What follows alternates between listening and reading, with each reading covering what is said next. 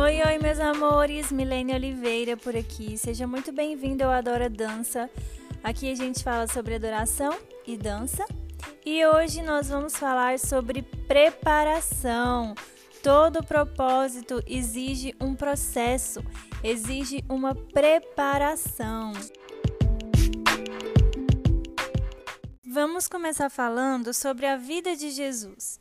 Quando a gente olha para a vida de Jesus, para o ministério de Jesus, a gente vê que ele se preparou durante 30 anos para exercer o seu ministério durante apenas três. Às vezes a gente não quer passar pelo tempo da preparação. As coisas que acontecem na nossa vida, na maioria das vezes, são para nos preparar, para realizar aquilo que Deus quer fazer através de nós. Mas na maioria das vezes a gente não quer.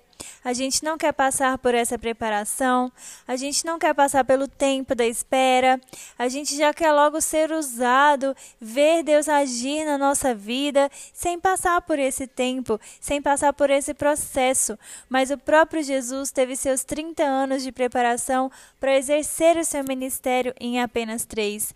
João Batista também viveu muitos anos no deserto antes de começar a pregar sobre a vida de Jesus.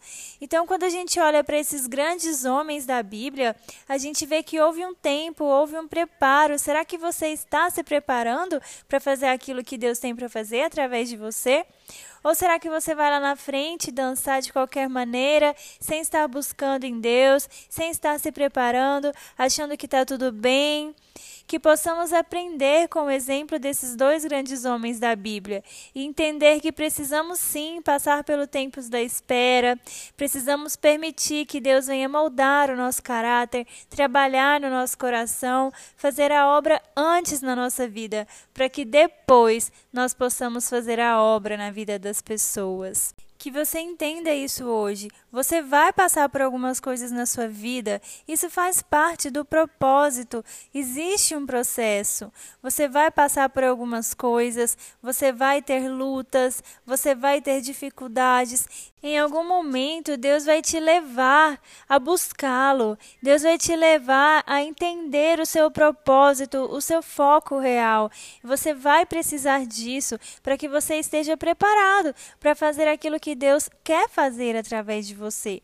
Amém?